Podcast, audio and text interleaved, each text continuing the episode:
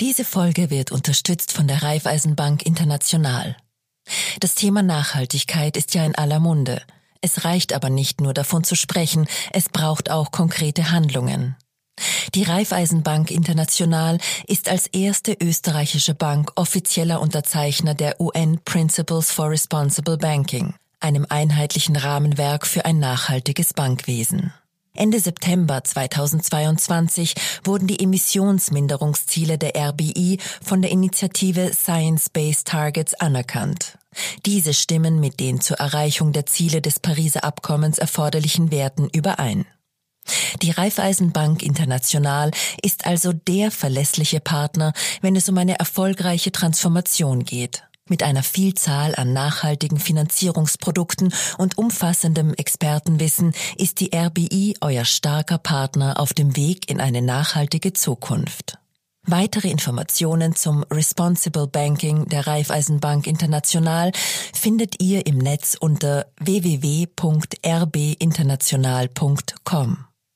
Und jetzt zurück zur aktuellen Episode. Profil Podcast Herzlich willkommen beim Mittwoch-Podcast, ein Innenpolitik-Podcast, der heute allerdings eine globale Dimension einnehmen wird. Ich spreche mit dem Clemens Neuhold aus unserer Innenpolitik-Redaktion. Hallo Clemens. Hallo. Liebe Zuhörerinnen, liebe Zuhörer, die globale Dimension, über die wir sprechen, ist das Klima, die wahrscheinlich oder, oder sicherlich äh, größte Problematik, die vor der Menschheit äh, liegt. Es gibt mehrere Anlässe, warum wir in dieser Woche darüber sprechen wollen. Der eine ist, Clemens Neuhold hat für die vorliegende E-Paper- und Printausgabe eine Titelgeschichte geschrieben und auch fotografiert äh, mit dem Covertitel So radikal, radikal sind die Klimakleber Unterzeilen, sie nennen sich letzte Generation und wollen die Welt retten. Zugleich findet im ägyptischen Sham el-Sheikh die eine Klimakonferenz statt mit österreichischer Beteiligung, bei der UNO-Generalsekretär Antonio Guterres unter anderem meinte, das, was wir da treiben oder die Welt treibt, die Menschheit treibt sehr Selbstmord mit Anlauf. Und ganz aktuell, äh, die Klimakleber haben äh, Bezug nehmend auch auf die Konferenz, äh, sich in Australien an eine Version von Andy Warhols Campbell Soup angeklebt, glaube ich. Äh, Clemens sind sie nicht in dem Fall nicht überschüttet.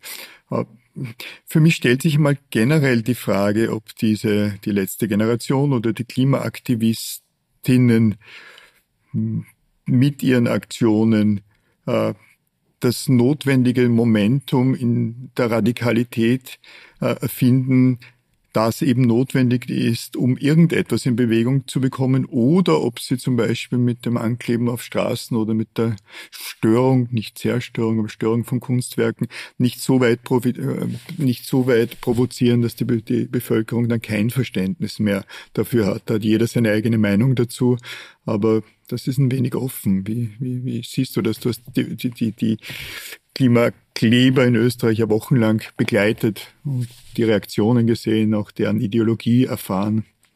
Ja, also wir haben in diesen vergangenen Wochen haben wir sehr stark über, über ihre Ideologie, ich nenne es bewusst Ideologie, äh, gesprochen, weil man muss schon an etwas sehr Spezielles glauben, damit man sich ähm, SUVs entgegensetzt oder sich anklebt und, und von denen einfach halbert angefahren wird. Also das sind schon brachiale Methoden. Und da ging es natürlich wesentlich um die Frage, ihr vergrämt doch die Leute, ihr braucht die Leute für den Klimaschutz und stößt sie aber weg, vergrämt sie. Und die Antwort war immer, alles andere hat nichts genutzt. Wir wollen nicht geliebt werden. Es ist uns bewusst, dass wir gehasst werden. Aber es gibt für uns keine andere Möglichkeit mehr, das Klimathema überhaupt noch in die Schlagzeilen zu bringen. Und ein Körnchen Wahrheit steckt natürlich hinter diesem Ansatz, weil wenn jetzt gerade nicht Klimakonferenz wäre, würden wahrscheinlich wir relativ wenig übers Klima sprechen. Richtig zerstören tun die ja auch nichts. Keines dieser Kunstwerke, soweit ich das jetzt im Fokus habe, wurde zerstört. Äh, die Straßen leiden jetzt, glaube ich, auch nicht besonders darunter, dass der Superkleber am Asphalt äh, haftet und die äh, AutofahrerInnen werden auch damit zurechtkommen, dass sie verspätet irgendwo hinkommen. Also die Provokation ist zwar öffentlich stark sichtbar, aber es geht nirgends gegen es ist nirgends echte Sachbeschädigung da, geschweige denn ein Vorgehen gegen Leib und Leben. Darum wundert mich ja manchmal, dass die, dass die, das, was, was du auch sagst, dass die Reaktionen so heftig sind, wenn man sich die Foren anschaut, wenn ich mir ansehe, was ich so an E-Mails bekomme und du vermutlich auch oder Reaktionen auf unsere Titelgeschichte diese, diese Woche. Äh, mich wundert, wie stark die Reaktion gegen diese Klimaaktivisten Palästinien ist angesichts eines Problems, das derart groß ist. Also wie du schon sagst, es geht nicht um Zerstörung, es geht um maximale Aufmerksamkeit. Mhm. Und das erreichen sie. Also das muss man ihnen zugute halten, diese sich an, an, an weltberühmte Gemälde wie Van Gogh anzukleben. Das ist in jedem Online-Portal um, um den Globus eine, eine Meldung.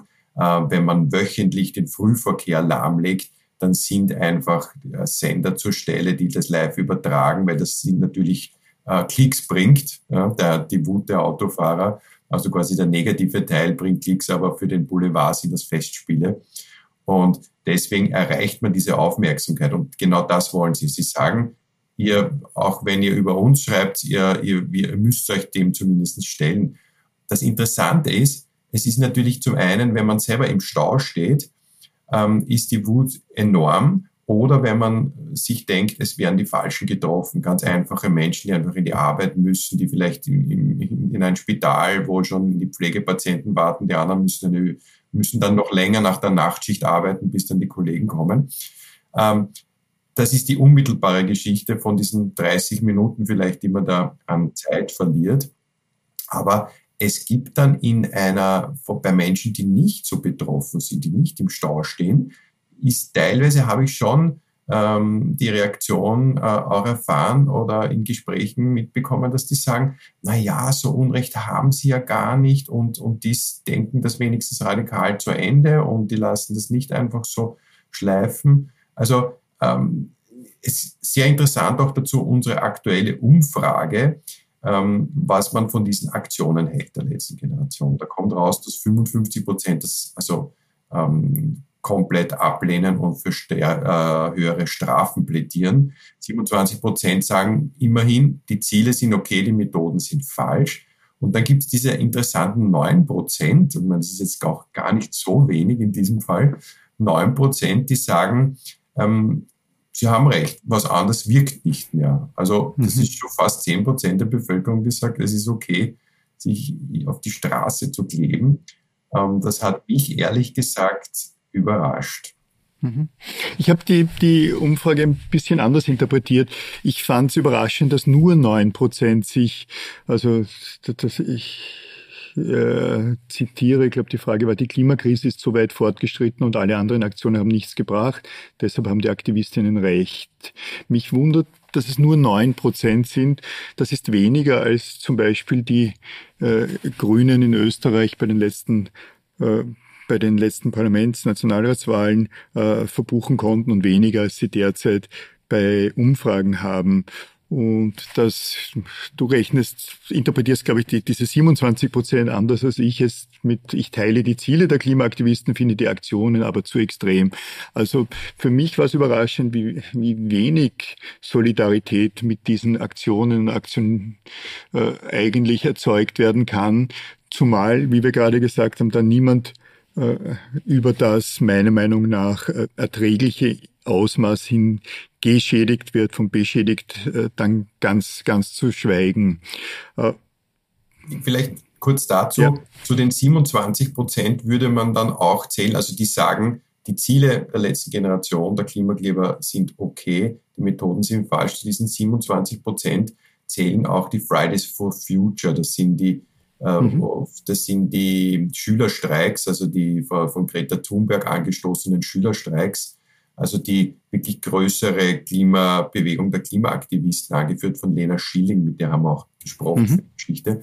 Also die lehnen die Methoden auch ab. Sie hat es recht derb ja, gesagt, man soll den Leuten im Frühverkehr nicht am Arsch gehen. Also, das sagte Lena Schilling wirklich. Ja, ja das war interessant. Mhm. Unmittelbar, also sie ist, hat es auch dann auch sehr treffend ausgeführt, indem gesagt hat, das, das sind nicht Entscheidungsträger, die hier ähm, blockiert werden. Also das sind nicht mhm. diejenigen, die, die, die, ein, der, in deren Wirkungsmacht es liegt. Deswegen sollte man woanders protestieren, Baustellen mhm. blockieren oder mhm. vor Ministerien. Aber das ist genau der Punkt. Man, wir erinnern uns an das Lobau-Protestcamp bei der Wiener Stadtstraße.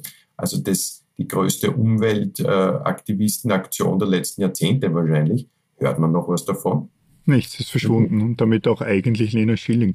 Was mich interessiert, du hast die ja begleitet in Österreich, unter anderem mit der Martha Krumpeck gesprochen, die die Gründerin der letzten Generation in Österreich ist. Übrigens, glaube ich, sie war im Gefängnis, kurz im Gefängnis, weil sie eine Verwaltungsstrafe fürs Ankleben nicht bezahlt hat. Naja, aber was mich interessiert ist, äh, abseits dieses, äh, des, des, des Klimathemas sind die Aktivistinnen und Aktivisten ideologisch äh, verortet vergleichbar? Ist es, sind sie das, was man links oder gar marxistisch bezeichnen würde? Oder äh, droht dort, um es mal so zu nennen, von dieser Seite her keine Gefahr, wenn wir uns an andere Umweltbewegungen in der Vergangenheit erinnern und du bist zu jung dafür, aber zum Beispiel Lobaubesetzung, da schwang ja immer auch eine, eine, eine weit über das Klimathema hinausgehende ideologische, äh, ideologische Bewegung mit. Ist das, ist das bei diesen Klimaaktivistinnen jetzt auch so oder nicht? Also ich habe mit einem äh, anerkannten Extremismusforscher gesprochen, mit dem Peter mhm. R. Neumann, äh, ein Deutscher, der in England lehrt. Das ist auch das Epizentrum der radikalen Klimaaktivisten. Also der hat das gut analysiert, weil er es auch vor der Haustür hat und an seiner Uni. Äh, er hat sich eigentlich mit Dschihad und Dschihadisten, also radikalen Islamisten, ähm, sehr intensiv beschäftigt. Und ich habe ihn dann und auch mit Rechtsextremen. Und er, ich habe ihn dann gefragt, ist das eine Ideologie? Und er sagt eindeutig ja. Also das erfüllt alle Kriterien einer Ideologie, nämlich, dass man sagt, es gibt ein klares Problem, es gibt nur einen Grund dafür und es gibt nur diese Lösungen dafür. Und was er gemeint hat, er, er würde auch in weiterer Folge nicht ausschließen, dass es zu Mini-Mini-Abspaltungen kommt, die auch zu Gewalt greifen, so wie wir das mhm. bei der RAF, der Roten Armee-Fraktion hatten, bei den Studentenbewegungen, ähm, weil er sagt, wenn man glaubt, dass in zwei Jahren eigentlich oder höchstens drei Jahren die Kipppunkte des Klimas überschritten sind und wir alle sterben werden, naja, dann sind vielleicht, je näher dieser Zeitpunkt rückt, desto mhm. vielleicht radikaler denkt wirklich der eine oder andere und mhm. sagt, diese Methoden des Anklebens reichen vielleicht auch nicht mehr. Also er sieht einen, ein, Radikalis, ein Radikalisierungspotenzial. Okay. Betonen, bisher blieb es gewaltfrei. Mhm.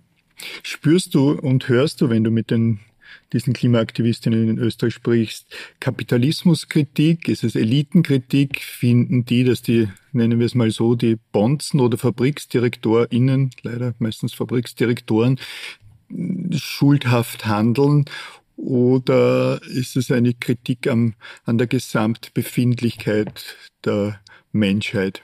Ja, ich habe absichtlich die Parallele zur, zur linken Studentenbewegung der, der 70er gezogen, weil mhm. das eindeutig Kapitalismuskritik ist. Also es gibt diesen, das eine Problem, das, unter das alles untergeordnet wird, den drohenden Klimakollaps. Und es gibt einen Schuldigen, und das ist der, der westliche Kapitalismus, die Art und Weise, wie wir Wirtschaft mhm. treiben.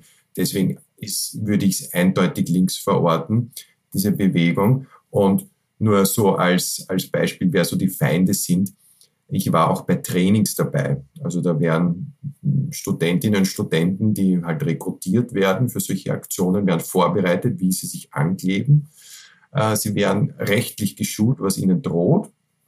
Und sie werden auch ideologisch geschult. Und da gibt es dann so Aufstellungen, wo man dann äh, sagt, naja, ist es, ist, was ist es eigentlich, wenn man einen Schülerstreik macht? Das ist legal und legitim. Was ist es, wenn man sich anklebt? Das ist illegal, aber legitim aus ihrer Sicht. Mhm. Und dann war die Frage, die gestellt wurde, na, was ist, wenn wir den Sohn eines Ölmagnatens entführen? Also klassisches RF. Ja.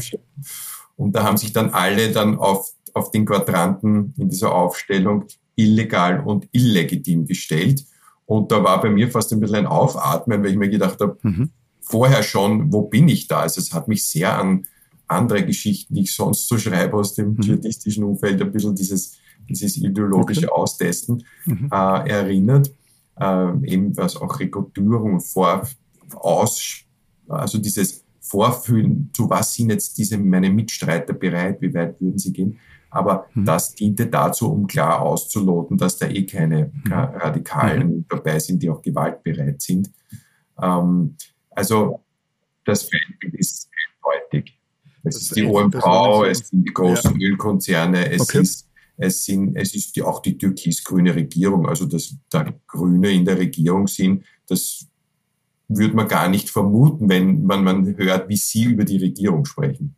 Genau zu diesem Thema wollte ich oder sollten wir, wir jetzt ja kommen.